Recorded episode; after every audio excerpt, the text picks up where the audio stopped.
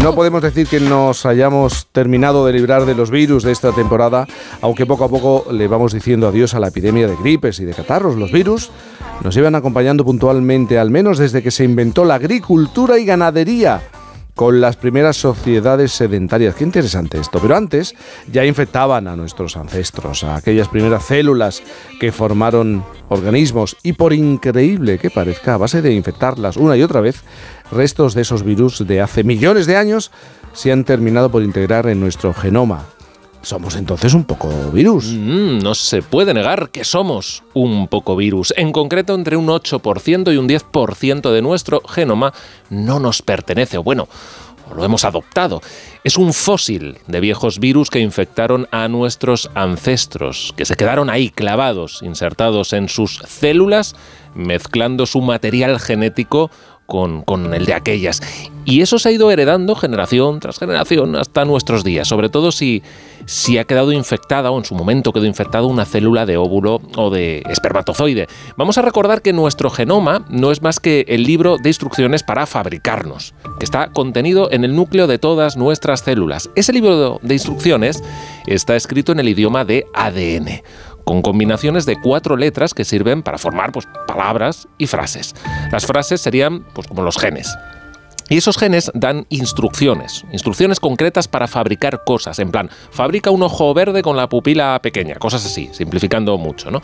Ese libro de instrucciones es muy gordo, pero no se necesita todo para fabricar cosas. tú te vas a una página concreta, a un párrafo concreto y según lo que necesites, pues coges lo que ahí esté como subrayado, ¿no? Bueno, pues buena parte de ese libro tiene páginas que pasamos por alto, como, como en los manuales de instrucciones, seguro que a ti te pasa que, que como a mí hay cosas que, que mm, directamente no me las leo. La, típico las advertencias de seguridad, la nota legal, eso no te lo lees. Dices, ¿tú para qué lo pondrán? ¿no? Datos técnicos que incluso no sabemos qué significan o, o, para qué están ahí. Bueno, pues en las células pasa un poco igual. Con el genoma eh, se da esta situación en la que hay partes que no codifican nada, que decimos, ¿no? que llamamos eh, o llamábamos hasta hace unos años el genoma basura, que creíamos que estaba ahí porque sí, pero que no servía para, producir proteínas ni para producir nada. Y ese genoma, que parecía que no debería estar ahí, perteneció un día a, al virus? Pues no se puede negar que una parte, al menos en efecto, es de virus. Los virus también tienen su genoma, solo que en muchas ocasiones escrito en otro idioma, el ARN.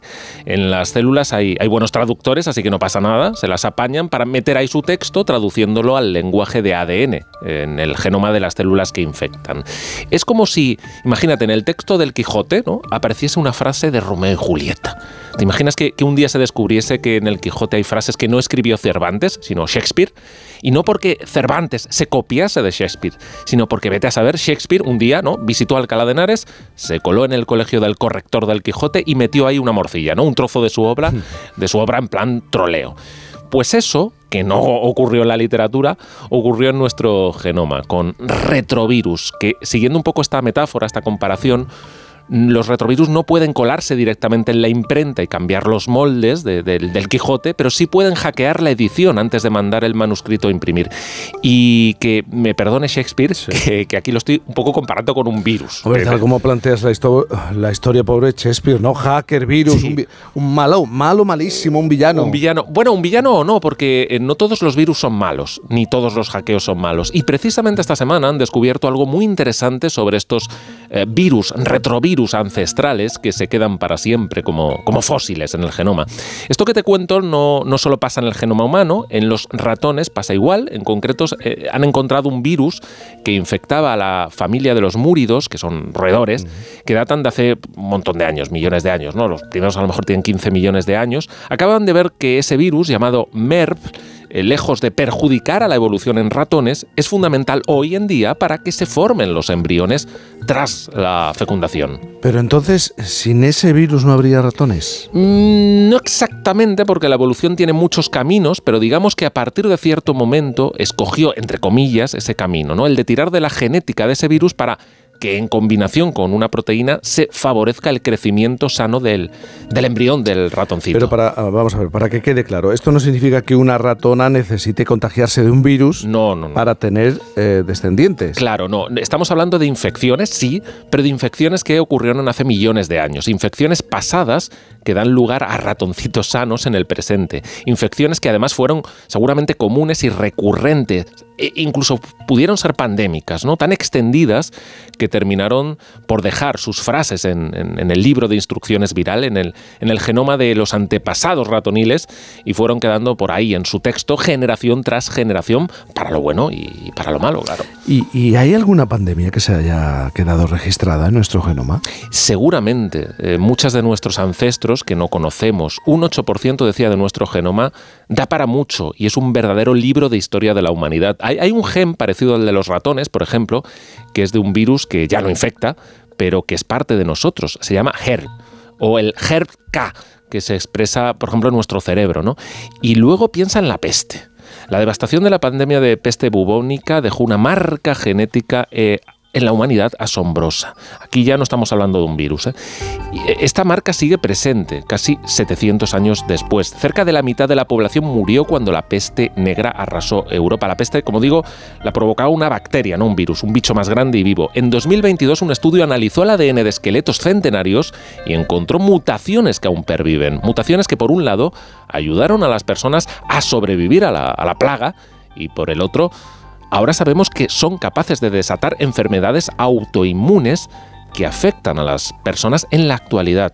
Y luego a cambio hay otros virus fósiles en nuestro genoma que nos protegen de otras enfermedades. Eh, también en el 2022 otro equipo vio eh, que algunos virus son capaces de expresar proteínas en las células del embrión, un poco como en ratones.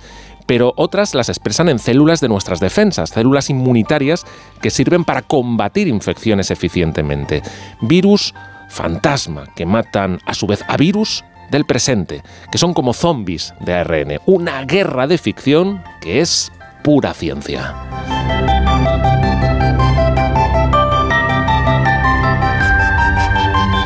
Y Mario, ese dato que no necesitas saber, conocer, pero... El dato que no necesitabas saber Tú eres un poco aprensivo como yo, yo creo, un poco hipocondriaco.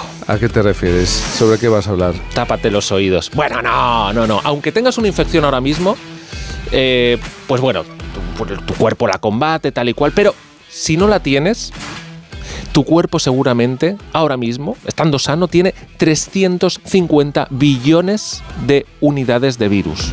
Lo que pasa es que esto es dificilísimo de calcular, ¿eh? es el llamado viroma humano y lo paradójico es que sin él no podríamos vivir. De media, se sabe que habitan pacíficamente en nuestro organismo cinco géneros virales por persona. Entre los típicos están los herpesvirus, los papilomavirus, los poliomavirus, los adenovirus, los circovirus.